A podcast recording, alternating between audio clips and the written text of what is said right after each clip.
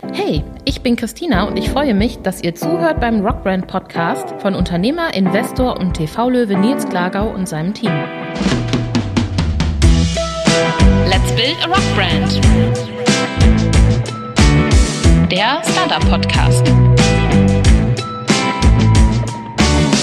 Wir kommen regelmäßig mit GründerInnen und spannenden Köpfen aus unserer Startup-Welt ins Gespräch. So auch heute mit zwei Jungs, die ihr vielleicht aus der letzten Staffel Die Höhle der Löwen schon kennt. Jan Weigelt und Finn Geldermann sind die Gründer von Kops und sie haben einen sehr, sehr leckeren Kaffee-Cola-Nusslikör auf den Markt gebracht. Hallo Jan, hallo Finn. Hi Christina. Hi Christina. Ihr kennt euch ja schon lange und seid auch gut befreundet. Wann guckt man sich denn da in die Augen und sagt, komm, wir entwickeln einen Kaffeelikör? ich weiß nicht, ob wir uns dafür jemals in die Augen geschaut haben. Ähm, ich, ich weiß nicht, wenn man so täglich miteinander zu tun hat, ähm, denn, dann kommt vielleicht die ein oder andere Idee und wenn man irgendwie auch so ein bisschen Unternehmergeist hat, dann entwickelt sich das einfach und ähm, ja, irgendwann ist man an einem Punkt, wo man merkt, okay, irgendwie funktioniert das ja ganz gut. Genau. Vielleicht sollte man daraus mehr machen.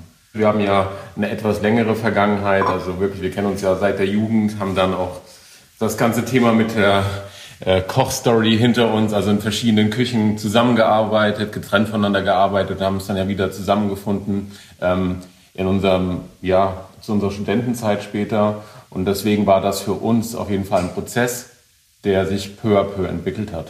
Und ihr habt ja auch an anderer Stelle schon mal erzählt, dass ihr ganz viel experimentiert habt, auch gerade in der Zeit, als ihr beide eure Kochausbildung gemacht habt und ähm, auch mit Familien und Freunden zusammengearbeitet und Feedback eingeholt habt. Das ist doch bestimmt sehr unterhaltsam und vor allen Dingen hochprozentig, wenn man da äh, in so einer Experimentierküche für Likör steht. Wo habt ihr denn eure ersten Kreationen gebraut und habt ihr immer direkt positive Rückmeldungen dazu bekommen? Also grundsätzlich auch da, das war ein Prozess. Äh, man muss tatsächlich sagen, die ersten Ansätze beziehungsweise Versuche, die wir gestartet haben, das war ja wirklich in unserer Jugend, als wir damals uns die ersten Zutaten für unseren Kaffeelikör wirklich von ja, von unseren Großeltern aus den Schränken geliehen haben und die ersten Ansätze gemacht haben. Das war so wirklich die erste Phase. Und das war auch ein bisschen die aufregendste für uns, ähm, weil da war natürlich das Ergebnis echt ganz unterschiedlich. Wir hatten mal einen super, ähm, super Kaffeelikör, dann einen ganz, ganz grausigen, weil naja, die Herstellung war relativ simpel. Man nimmt einfach einen Korn oder einen Wodka, gibt dazu Kaffeebohnen, etwas Kandiszucker, lässt das für eine Zeit lang, ja, sagt man, ziehen oder stehen und filtert es dann einfach durch einen ganz handelsüblichen Kaffeefilter, den jeder von zu Hause wahrscheinlich kennt. Und ja, das war so der allererste Schritt. Ähm, Wie hat genau, denn der geschmeckt, der allererste Schritt? Der allererste, ja, am Anfang ging es ja um nicht nur um den Geschmack, sondern auch sondern um die Prozente. genau, natürlich. Also in, in der Jugend hat man da nochmal einen anderen Ansatz und ein anderes Ziel, was man da verfolgt. Das muss man jetzt auch im Nachhinein ehrlich gestehen. Ich kann mich noch an den allerersten, den wir, den aller, allerersten, den wir gemacht haben, kann ich mich erinnern. Der war tatsächlich überraschend gut. Allerdings den zweiten, den wir dann auch für eine etwas größere Gruppe, für die Party am Wochenende vorbereitet hatten, der war relativ grausig hat aber trotzdem Anklang gefunden und wurde an dem Wochenende dann doch gelehrt. Hat aber seinen Zweck halt, erfüllt, möchtest du sagen? Genau, richtig. Also das hat schon funktioniert, aber wie gesagt, das war das ähm, steckte absolut in Kinderschuhen. Ähm, da gab es jede Menge, was man hätte verbessern können. Und das ist dann letztendlich auch die zweite Phase, die wir dann im Nachgang eingeläutet haben, als und ich unabhängig voneinander, wie du es vorhin schon mal erwähnt hattest, die Kochlehre gemacht haben und ähm, ja, in verschiedenen Restaurants gearbeitet. Dadurch ist, denke ich, naheliegend, dass man einfach ja, einen besonderen Sinn für Qualität und Rohstoffe bekommt. Und das ganze Know-how haben wir dann natürlich auch, als wir es wieder aufgenommen haben mit dem Kaffeelikör, mit einfließen lassen. Und dort wurde es dann auch schon professioneller. Klar waren es auch noch die WG-Partys, die WG-Küche, in der wir damals immer noch jeden Freitag konzeptioniert und gebastelt haben. Da gab es auch den ein oder anderen feuchtfröhlichen Abend, aber grundsätzlich hat es da schon deutlich mehr Form angenommen, was die Qualität erstmal des Reinlikörs angeht. Euer Likör ist mit euch erwachsener geworden, also. genau. Wie oft ist man als Likörproduzent eigentlich selbst betrunken? Na, auch da ist es ganz klar, da gibt es einen Stufenplan. In der Zeit wahrscheinlich. auch ein Prozess. ja, genau.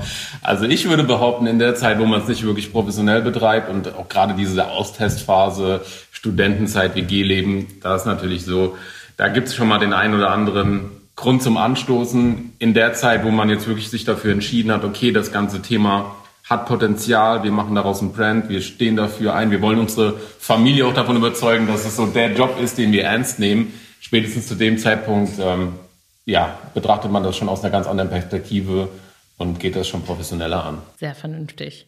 Aber erzähl doch mal, wie kamt ihr denn schlussendlich zur Cola-Nuss und ähm, was macht sie und dann mit Kops eigentlich so besonders im, auch im Vergleich zu anderen Kaffeelikören? Also grundsätzlich ähm, war bei uns auch als Köche immer das Thema, okay, wir, wir kombinieren Rohstoffe, die miteinander harmonisieren, die aber auch trotzdem auch auf der anderen Seite irgendwie experimentell sind, die sich aber gut ergänzen und beim Kaffeelikör Grundsätzlich bei unserem Kaffee Schnaps hat uns immer irgendwie eine Komponente gefehlt.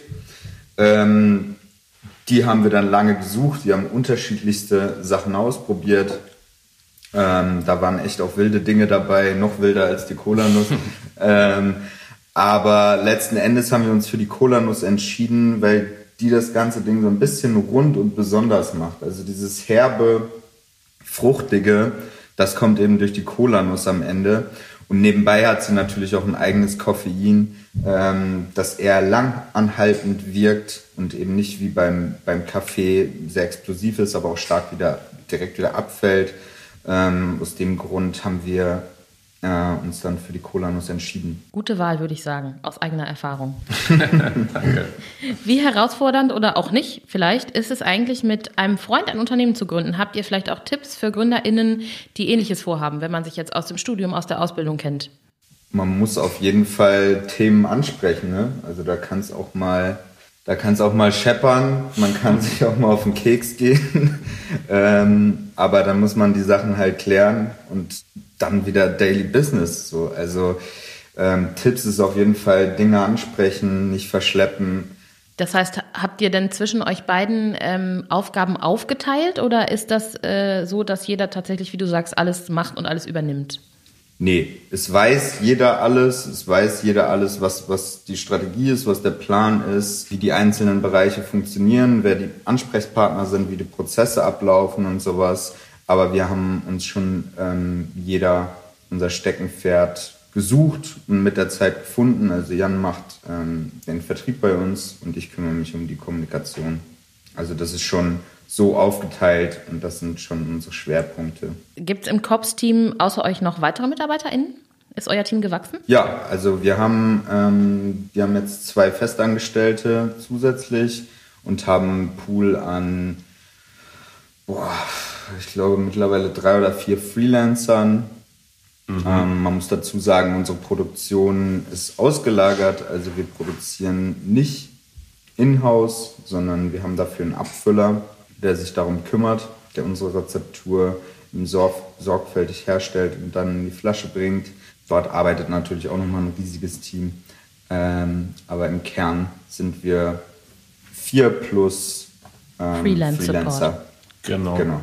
Und ist euer Team gewachsen tatsächlich nach der Ausstrahlung oder ist es auch vorher schon ein bisschen größer geworden bei euch? Also grundsätzlich war es ja so, wir sind ja schon einige Jahre dabei, uns mit Cops zu positionieren, auch vor Höhle der Löwen. Das hat bisher auch echt gut funktioniert. Natürlich war ein bisschen die Zeit schwierig wegen Corona. Das heißt, da konnten wir auch nicht die Ziele vielleicht erreichen, die wir uns gesetzt hatten. Ähm, das heißt, ganz klar war schon sehr positiv der Weg, allerdings mit angezogener Handbremse.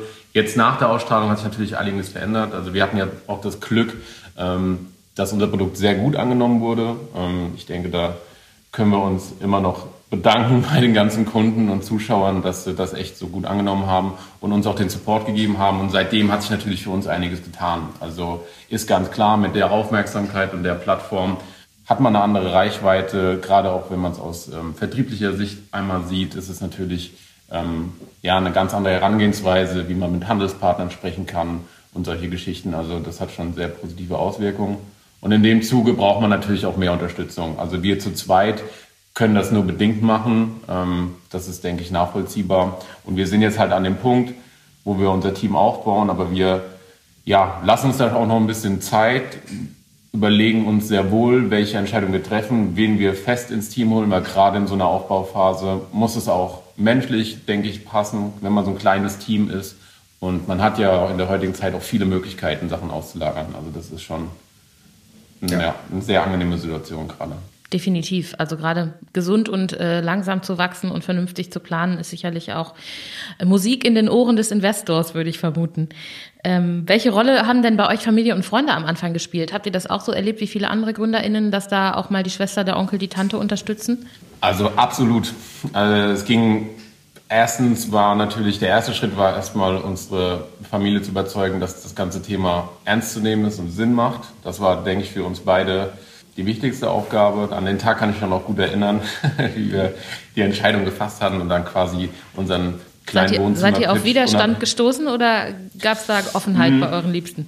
Nee, tatsächlich, also es war schon ein Grundvertrauen da, weil, wie gesagt, halt auch einfach schon die Basic ähm, als Koch, dort hat man auch, ja, also gerade aus meiner Perspektive war es schon, man, man hat sich schon öfter bewiesen, hatte da auch irgendwie Möglichkeiten, ein bisschen mehr zu koordinieren, hat gezeigt, dass man das ernst meint. Und wir haben auch halt einfach viel von unserer Seite aus in die Entwicklung, Recherche und natürlich auch in die Idee der Marke investiert, bevor wir die Idee präsentiert haben. Das heißt, wir hatten wirklich schon eine, ja, für uns erstmal ausgefeilte Idee und das vereinfacht das natürlich. Also hätten wir jetzt nur gesagt, wir haben einen Likör und lass mal irgendwas draus machen, wäre es wahrscheinlich schwierig gewesen, sondern es gab schon das Logo, wir hatten eine konkrete Vorstellung, wie die Flasche aussehen soll, wir hatten schon unsere erste Unterstützung aus dem Freundeskreis, ähm, die uns quasi unter die Arme greifen, ähm, quasi unsere ersten Mitarbeiter in dem Sinne.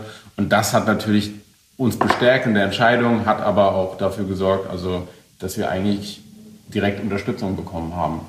Nehme ich auch mit als guten Tipp schaut erstmal im privaten Umfeld, wer euch da vielleicht weiterhelfen kann, gerade zu Beginn. Genau. Und dann, genau, als es dann konkreter wurde, dann denke ich, also seine fünf Geschwister und mein Bruder, die haben uns in jeglicher Form auch unterstützt, was Verkaufsmärkte und Ausliefern, all diese ganzen Themen und die man auf einmal so vor sich hat, wenn man ähm, ein Produkt an den Mann bringen will. Also das war immer reibungslos. Ihr habt ja auch ein dankbares Produkt, mit dem sich sicherlich äh, Familie und Freunde auch gerne entlohnen lassen für ihre Unterstützung. genau. Ihr habt gerade schon so ein bisschen erzählt von den ersten Schritten eurer Marke. Nils, als Investor legt ja auch großen Wert darauf, dass man so nachhaltig und langfristig erfolgreich so Markenaufbau betreibt. Und euer Start mit Cops war ja richtig klasse. Ihr habt aber natürlich nicht nur den Kaffee Cola Nusslikör, sondern auch Gin und Merchandise, nenne ich es jetzt mal, in eurem Shop. Wie wichtig ist es denn in euren Augen, da nicht nur ein Produkt zu vertreiben? Naja, also grundsätzlich kann man schon eine, eine Ein-Produkt-Strategie fahren. Also ich halte das ehrlich gesagt nicht für verkehrt. Ähm, bei uns hat es sich tatsächlich so ergeben. Und ähm, unser Anspruch war einfach irgendwie bei, bei Cops zum Beispiel auch dementsprechend einen passenden Merch einen hochwertigen Merch anzubieten, den es halt so nicht gibt. Also wir wollten eben kein 0815 Merch haben, sondern wir wollten das Ganze irgendwie auf ein anderes Level heben, weil uns das immer bei, bei anderen auch, die sich im Shot-Segment ansiedeln, gefehlt hat. Und ähm, dann haben wir einfach entschlossen, wir brauchen da was, was auch wirklich die Marke repräsentiert, was zur Marke passt, auch qualitativ vom Design. Ähm, und dann haben wir das einfach selber entwickelt und ich denke, das ergänzt sich ganz gut um. Man sieht dann letzten Endes auch, was wir in, in dieser Markenwelt sehen bei Cops. Und das kann man natürlich auch durch ergänzende Produkte ganz gut darstellen. Der Gin, das, das, ist ein, das ist ein ganz anderes Thema eigentlich, weil der Gin, der ist eigentlich schon irgendwie ähm, seit unserer Gründung auch immer so ein bisschen in unserem Kosmos gewesen. Also die, die Story dahinter ist die, wir, wir kennen die ursprüngliche Gründerin ja von, von Elixir Gin. Wir haben sie immer wieder auf manchen Messen und sowas gesehen und ähm, Elixir Gin war immer unser Lieblingsgin. Also ja. wir haben den immer sehr gefeiert und ähm, haben tatsächlich auch keinen anderen Gin getrunken. Und ähm, da hat sich dann auch so eine kleine Freundschaft entwickelt mit der Gründerin. Und wir haben dann auch immer mal wieder Veranstaltungen und sowas zusammen gemacht. Und sie wollte irgendwann, hat man schon gemerkt, dass sie, ähm, ja, sie möchte eigentlich irgendwie was anderes machen. Und dann ähm, kam sie irgendwann auf uns zu und hat gesagt, dass sie eigentlich nicht mehr weitermachen möchte, aber für uns war es dann halt auch irgendwie so ein Herzensding und wir haben halt gedacht, ey, das ist unser Lieblingsgin. Ich meine, bevor der jetzt vom Markt verschwindet, der darf nicht verschwinden. Haben wir halt Genau, genau, der darf nicht verschwinden, alleine für, für uns nicht. das ist auch eine schöne Motivation, ein Produkt ins Sortiment aufzunehmen. Entschuldigung. Ja. Genau, ja. Und dann haben wir kurzerhand entschlossen ähm, zu sagen, okay, wenn sie, wenn sie sich das vorstellen kann, dann ähm, machen, wir das, machen wir das weiter. Wir lassen alles so, wie es ist. Ähm, ja klar, optimieren wir dann auch noch ein paar Prozesse dahinter, so dass es halt auch bei uns reinpasst. Ähm, aber Rezeptur, Geschmack, Design, das ist natürlich alles gleich geblieben. Ähm, das Einzige, was wir gerade noch geschafft haben, ist mehr Kontinuität in, in gleichbleibende Qualität zu bringen. Das war auf jeden Fall auch ein bisschen langwierig, weil es, es ist ein besonderer Gin, es ist eben einem natürlichen Waldmeister und da eben auch immer gleichbleibende Qualität hinzubekommen, das war schon eine Herausforderung. Letzten Endes haben wir das aber geschafft und ähm, da sind wir echt happy drüber. Und ähm, ja, nach wie vor, Elixir Gin kommt mega gut an. Sehr speziell, ähm, spezieller als Cops, aber der hat auf jeden Fall seine Fangemeinschaft und seine Daseinsberechtigung ja. in der großen Gin-Welt, würde ich sagen. Sehr gut. Euer Marketing steckt ja auch voller witziger Ideen und Wortspiele, zum Beispiel mit All Cops are Barstars. Die Flaschen werden in braunen Tüten verkauft und geliefert und ihr habt eine Knasttasse aus Blech. Sind das eigentlich alles Sachen, die euch selbst so nach zwei, drei Cops-Shots einfallen oder habt ihr da kreative ähm, Unterstützung vielleicht auch von außen? Wie macht ihr eure Marketinginhalte? ähm, ja, nee, also das machen wir tatsächlich alles selber. Also ähm, da haben wir niemanden, der sich das ausdenkt, sondern da ploppt mal eine Idee auf und dann wird die weitergesponnen und dann, ähm, ja, ich weiß nicht, wer uns kennt, der weiß ja auch, dass wir schon, denke ich, auch ein bisschen Humor haben. Ja. Und, ein bisschen. ähm, ähm, und und wir finden einfach, das, das muss irgendwie auch in die Mar zur Marke gehören. So, das ist halt auch irgendwie, letzten Endes verbindet man ja auch gute Emotionen mit Spirituosen. Man will einen schönen Abend haben, es soll lustig sein. Und äh, warum dann nicht auch ähm, bei sowas? Ja, also Definitiv. Für wie wichtig haltet ihr das, dass ihr euch abgrenzt, gerade mit dem kompletten Markenauftritt auch vom Wettbewerb? Da gibt es ja einiges im Spirituosenmarkt. Ja, also ich denke, es ist extrem wichtig, weil der Spirituosenmarkt ist, glaube ich, so gut bedient wie noch nie. Also es gibt gerade, wenn wir nochmal rückblicken auf das Thema, allein nur im, im Gin-Segment. Also das ist ja unfassbar, was es allein für deutsche Hersteller und Destillen gibt und wie viele kleine Marken sich auf dem Markt behaupten wollen. Ähm, das kann man, egal, glaube ich, was man jetzt genau durchleuchtet, egal ob es der Likörbereich ist, ob es der Gin-Bereich ist oder sonstiges, da tut sich unheimlich viel. Und natürlich ist man auch irgendwo ein bisschen wahrscheinlich begrenzt an den Möglichkeiten, die man hat. Und ich denke, es ist auch gerade bei, bei Merch ist es immer so, ja klar, ist es irgendwie naheliegend für einen Shot, dass man ein Shotglas hat. Aber wir haben damals halt auch so ein bisschen aus der Not eine Tugend gemacht, weil wir halt einfach auch gar nicht diese Budgets hatten, jetzt groß was ähm, zu entwickeln, haben wir, mussten wir das irgendwie mit Kreativität kompensieren. Deswegen auch zum Beispiel der Anstoß mit unserem Baseballschläger, der ja ziemlich untypisch ist, ähm, dass man einen Baseballschläger als Shothalter hat, wo unsere sechs Shotgläser reinpassen. Das ja. war halt auch so, wir haben lange, lange überlegt, was könnte man machen und gibt es irgendwas Vorgefertigtes, weil Shothalter gibt es eh und je von allen großen Marken und allen kleinen Marken und gelabelt in allen Formen, als Bretter, als sonstiges. Ähm, genau, und letztendlich die Kreativität hat dann zu einer Lösung geführt. Das Thema zeichnet sich halt extrem oder unter, unterscheidet sich extrem von anderen gerade und das ist halt etwas, was auch beim Kunden hoffentlich sehr hängen bleibt und uns in die Karten spielt. Und ihr seid ja auch, du sagst Kunde, auch in der Kundenansprache, vor allen Dingen auch auf Social Media und online sehr stark unterwegs. Ähm, welche Rolle spielen denn Social Media und digitales Marketing in eurer Marketingstrategie? Also ich würde sagen, fast 80 Prozent der Zeit. Ähm, ähm, gerade im E-Commerce-Bereich natürlich, also Performance Marketing, Social Media, extrem wichtig für uns, die Markenwelt muss verstanden werden. So, mhm. man muss wissen, was COPS ist und da hat man natürlich die perfekten Plattformen, um das eben auch zu repräsentieren. Also ähm, ja, und eine Community aufzubauen, ne? eine Fangemeinschaft, die das Produkt eben feiert und gut findet und ähm, extrem wichtig auch für uns, Feedback einzuholen, um zu wissen, was funktioniert, was, was wünschen sich eigentlich auch unsere Kunden. Mhm. Ähm, ja, und das ist dann immer so eine Mischung aus beidem. Kundenwunsch und das, was wir gut finden. Und da kommen dann am Ende solche Sachen dabei raus. Er gibt den Cops-Mix. genau. genau. Lasst uns doch mal über Nils und die Höhle der Löwen noch mal ein bisschen sprechen. Wie kamt ihr denn eigentlich zu Vox und zu dem Format?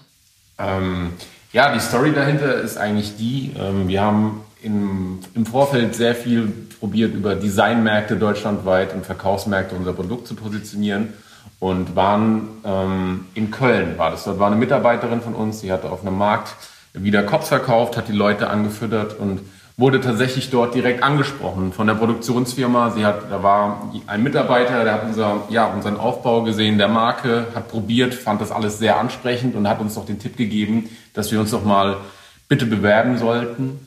Ähm, das haben wir auch gemacht, weil wir tatsächlich schon mal ein Jahr vorher drüber nachgedacht hatten, könnte Höhle der Löwen interessant sein, aber irgendwie, glaube, so der Tenor war für uns ein bisschen Alkohol ist immer ein bisschen kritisch, ähm, wird das angenommen. Man geht natürlich auch ein Risiko ein. Was ist denn, wenn es vor laufender Kamera keinem schmeckt? Da hängt ja noch ein bisschen was dran. Und letztendlich war aber, ja, der Kontakt auf dem Markt war der Schlüsselmoment und wir haben uns dann natürlich nochmal besprochen, waren aber auch irgendwie davon überzeugt, wenn schon jemand sagt, das hat die Qualität, die Aufmachung und das passt und probiert es doch einfach. Dann haben wir es gemacht. Wir haben die Bewerbung abgegeben. Der Prozess ist ja, ich glaube, in zwei, drei Stufen eingeteilt. Und ja, dann hat alles seinen, seinen Lauf genommen. Ja, genau. Wir haben dann, wir mussten dann ein Bewerbungsvideo machen. Das war eigentlich ganz lustig. Dann haben wir halt so ein, so ein Setting gebaut, als wären wir am Verhörtisch. Beide hatten eine Kochmütze und eine Kochjacke an. Ja. Und wir saßen da in Handschellen und wurden quasi verhört, verhört genau. was wir hier gemacht haben und was, warum wir hier äh, Schnaps an den Mann bringen.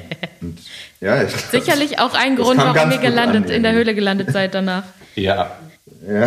Ich denke auch. Also wenn ich das Video heute sehe, muss ich immer noch schmunzeln. Das war natürlich auch ähm, ja, auch für uns Neuland, das alles mal vor, vor Kamera, in, in Eigenregie und so. Das war schon eine, eine lustige Zeit. Das glaube ich. Ja. Und wie habt ihr euch dann äh, auf die Ausstrahlung vorbereitet und wie vor allen Dingen auch gemeinsam mit dem Rockbrand-Team?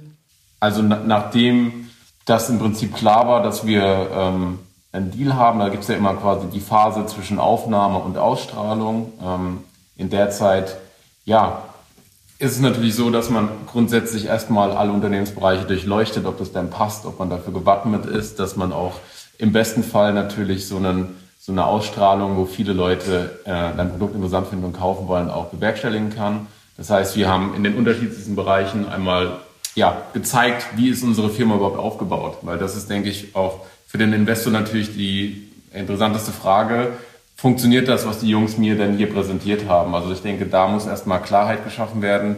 Den ganzen Prozess, ähm, ja, sind wir gemeinsam durchlaufen. Für uns war natürlich der Riesenvorteil, dass wir einfach grundsätzlich auch, ja, die letzten Jahre nichts anderes gemacht haben. Wir haben einen, wir haben einen professionellen Hersteller, der genau konstant die Qualität abliefern kann, die wir haben wollen. Wir haben ähm, unsere hier in Berlin Fuß gefasst. Wir haben die ersten Fachhändler schon angebunden. Also da war halt einfach schon eine, eine Basis da. Und das ist natürlich schon mal ein Thema, ähm, ja, das erleichtert grundsätzlich schon mal alles in die Richtung.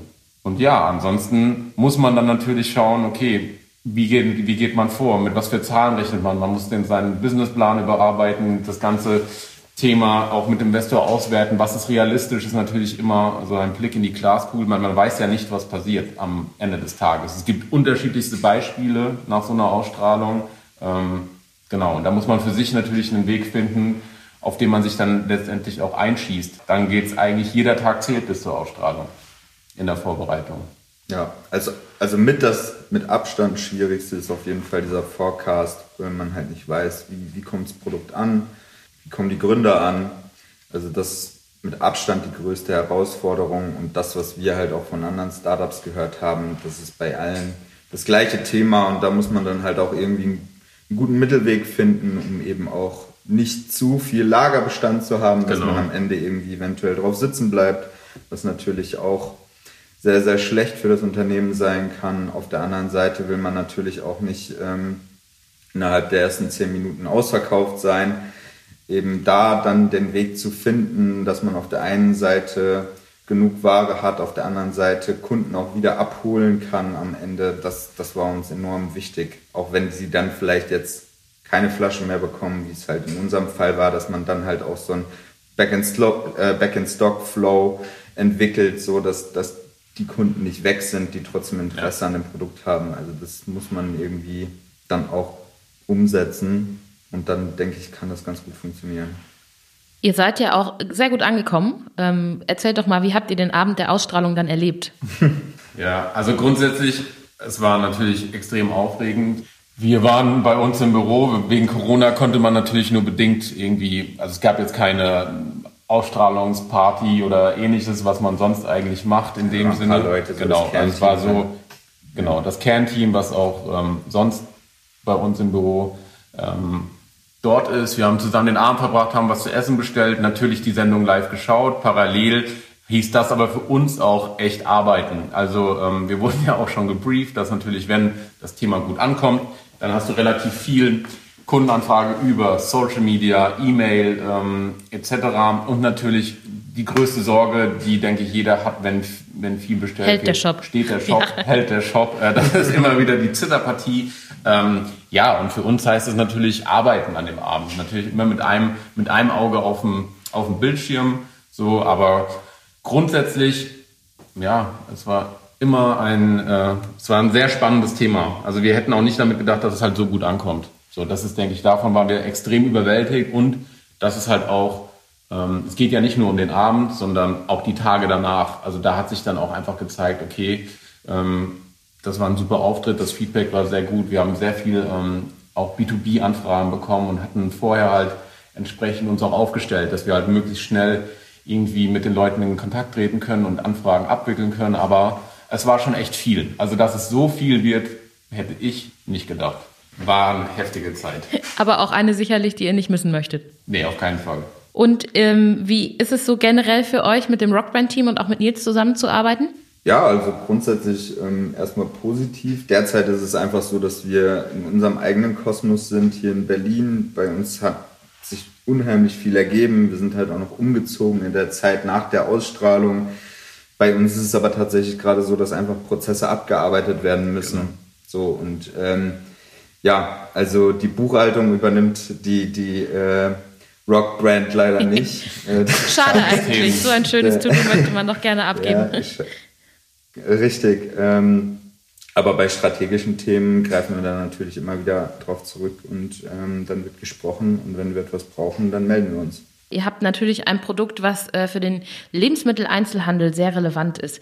Wie habt ihr denn da die richtigen Partner gefunden und ähm, wie konnte euch das Rockband-Team da vielleicht auch unterstützen? Also grundsätzlich, ähm, wir haben immer die Strategie verfolgt, uns erstmal über den Fachhandel zu positionieren, um einfach so einen gewissen Markenwert zu schaffen und auch gerade im Fachhandel hat man halt sehr häufig als Kunde die Möglichkeit, unser Produkt zu probieren. Das ist immer auch ein wichtiger Schlüsselmoment, weil man muss Cops probiert haben, um es sich einordnen zu können. Das ist ganz wichtig. Also die Erfahrung haben wir halt sehr oft gemacht. Deswegen dem vorgelagert war erst immer die Strategie Fachhandel und dort einfach eine eine kluge Positionierung.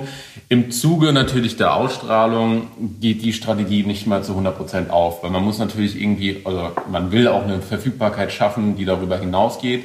Und dann muss man natürlich klar definieren, okay, wer, wer würde da denn richtig passen? Für uns war ganz klar, dass man jetzt ähm, nicht in den nicht in den Discounter geht. Man muss eine gewisse Wertigkeit haben. Ja, es muss es muss einfach passen. So, und grundsätzlich gibt's halt nun mal nicht allzu viele Anbieter oder beziehungsweise Handelspartner in Deutschland, die dafür in Frage kommen. Ich will jetzt keine, keinen Namen nennen, aber natürlich ähm, hat man sich da schlau gemacht, auch mit, war auch mit, im Austausch mit anderen Startups, die vielleicht den Schritt schon geschafft haben im Handel und auch einfach über ja, Erfahrungswerte gesprochen. Und dann geht's natürlich im Vorfeld so äh, den Weg, dass man, muss man ja auch ehrlich sagen, wenn wir dort jetzt aufschlagen bei einem Zentraleinkäufer von, von einem Handelspartner XY, dann ähm, ja, bekommen wir wahrscheinlich nicht die Tür geöffnet oder die Aufmerksamkeit, die wir uns im ersten Moment versprechen. Und natürlich ist dann im Vorfeld so, dass man dann in der Zusammenarbeit äh, mit Nils natürlich ganz andere Chancen dann nochmal hat. Also da wird das Thema dann auf einer anderen Ebene angegangen, die Türen werden geöffnet und wir führen dann die Gespräche, das Thema Einlisten, Preise, Konditionen etc. pp. Das obliegt dann quasi auf unserer Seite, aber den Kontakt dann erstmal herzustellen, den wir uns wünschen, ähm, das ist dann ganz klar deren Job gewesen. Der Türöffner bestimmt auch. Ich meine, die TV-Präsenz ist ja auch an dem Abend nicht zu unterschätzen, wie ihr ja schon durch eure Anfragenflut, von der ihr berichtet habt, sicher auch gemerkt habt. Habt ihr denn generell Tipps, ähm, gerade so für GründerInnen, die auch in den Handel möchten? Habt ihr da irgendwie zwei, drei äh, Erlebnisse, wo ihr sagt, Mensch, achtet darauf oder lasst dies und das vielleicht auch besser? Naja, also ich denke, der wichtigste Punkt, und den hatten wir auch schon tatsächlich einige Jahre vorher, ist gerade beim Thema LEH, der ist natürlich sehr strikt getaktet. Was dort immer zählt, ist nicht der Reinverkauf, also nicht die Zahl an Flaschen, die wir bei der ersten Stellung ähm, quasi in unseren Auftrag schreiben, sondern wie funktioniert oder wie läuft der Abverkauf. Das ist letztendlich die Zahl, an der man gemessen wird. Und wenn man einen vernünftigen Abverkauf gerade im LEH hinbekommen will, dann benötigt man einfach zwangsläufig auch Nachfrage. Das heißt, es ist immer wichtig für uns oder die Erfahrung hatten wir, dass einfach die Nachfrage muss in der Region, wo man sich positioniert, einfach da sein, damit das passt, damit die Zahlen stimmen, weil auf die wird immer respektiv geblickt. Spätestens nach acht Wochen sitzt man mit dem Einkäufer wieder an einem Tisch beziehungsweise in einem Gespräch. Dann schaut man sich das genau an und ähm, die Entscheidung wird halt schnell getroffen. Wenn dein Produkt quasi nicht funktioniert und auf der Ladenfläche einstaubt, dann war's das. Dann ist die nächste Konsequenz, dass man in der Regel auf einer, ich sag's mal, Wühltisch landet mit einer Rabattierung 50 Prozent, weil die Ware muss raus. Ähm, und das ist natürlich was, was der Marke an sich definitiv scheidet, äh, schadet, wenn man gerade auch die Strategie verfolgt, die wir uns auf die Fahne geschrieben haben. Deswegen wäre das ein Tipp, weil meistens ist es gar nicht so schwer reinzukommen. Das ist wirklich, die Hürde ist meistens gar nicht so hoch, aber wenn der Abverkauf nicht passt, dann äh, schließt sich die Tür auch wieder und die dann im Nachgang nochmal erneut zu öffnen, wenn man vielleicht auch Nachfrage erzeugen kann, ist dann deutlich schwieriger. Vielleicht noch als Ergänzung würde ich vielleicht nochmal anmerken, man kann ja auch so ein bisschen schauen, wo man stark ist, wenn man jetzt national, wenn man im E-Commerce-Bereich unterwegs ist, dann, dann kann man ja auch ein paar Sachen tracken und schauen, okay, welche, welche Gebiete sind relevant, wo, wo habe ich eine höhere Nachfrage, wo nicht und das ist meistens auch schon eine Tendenz dafür, ähm, wo ich mich dann im Handel positionieren sollte, vielleicht. Ah, guter Tipp. Um erstmal reinzukommen. Ja, die genau. Online-Learnings nutzen für den Offline-Handel ist sicherlich auch eine schlaue Strategie. Ähm, ihr habt gerade auch schon von Schwierigkeiten gesprochen. Apropos schwierig, wie hat denn die Corona-Pandemie eure Situation beeinflusst? Ihr seid ausgestrahlt worden, da war die Gastronomie komplett zu. Ist für einen Drink, der auch auf die Partys der Hauptstadt gehört, natürlich auch ein bisschen schwierig, nehme ich an. Ja. Definitiv, ja. Also wir haben ähm, im letzten Jahr lange hin und her überlegt, was wir jetzt machen und mussten dann unsere Strategie auch zwangsläufig ein bisschen abändern, weil irgendwie, wie Jan vorhin schon meinte, wir brauchen ja auch eine Verfügbarkeit beim Endkunden, ähm, sonst ist es natürlich auch irgendwie komisch. Und in dem Zuge haben wir uns dann auch eben dafür entschieden, mehr in den Handel zu gehen, und ähm, die Gastro erstmal außen vor zu lassen und sobald sie wieder geöffnet ist, dann wieder dort ähm, auf jeden Fall ordentlich Gas zu geben. Genau. Sehr gut. Und was habt ihr jetzt noch neben der Gastro-Attacke, nenne ich es mal, vor mit Kopf? Worauf freut ihr euch noch in den nächsten Monaten? Einiges. Also wir arbeiten an Produkterweiterungen, wir arbeiten natürlich an ja, Internationalisierung ist so ein, so ein großer Begriff, aber Dach natürlich kriegen wir Anfragen aus dem Ausland. Wir arbeiten jetzt gerade erstmal an der Dachregion, dass das vernünftig läuft, weil wir tatsächlich aus Österreich, Schweiz, Benelux auch ähm, viel, viel Nachfrage haben. Ja. Und das ist natürlich auch im Bereich Spirituosen immer ein bisschen schwieriger. Da kann man nicht einfach reinverkaufen, sondern geht das auch alles über den Zoll und Brandweinsteuer und solche Themen sind dann natürlich enorm. Und äh, da muss man natürlich die richtigen Partner finden. Ähm, das sind gerade Themen, die uns beschäftigen. Klingt gut, ihr habt viel genau. zu tun. Richtig. Die letzte Frage, die ich immer gerne noch stelle, ist, wieso sollten sich eurer Meinung nach GründerInnen für Nils und das Rockbrand-Team entscheiden? Ja, also bei uns war es einfach so, so auch irgendwie eigentlich überwiegend menschlich das, das Zwischenverhältnis irgendwie. Wir haben einfach gemerkt, so zwischen Nils und uns, da vibet das, der versteht das Produkt so, der weiß, ja. wo wir damit hinwollen. Das waren alles so Anhaltspunkte für uns, die, die hatten wir bei den anderen Löwen eben nicht. Und äh, Nils konnte da einfach überzeugen. Und so vom Typ würde ich sagen, passt er auch am ehesten zu uns. Definitiv. Ja. Sehr gut. Dann erstmal herzlichen Dank euch beiden, Jan und Finn, für die Zeit, für das Gespräch, die vielen spannenden Insights. Ich wünsche euch weiterhin ganz viel Erfolg mit Cops. Wir behalten euch natürlich im Auge und sage Cheers. und Cheers. macht's gut. Cheers. Weiter geht's, ja. Ciao. Ciao.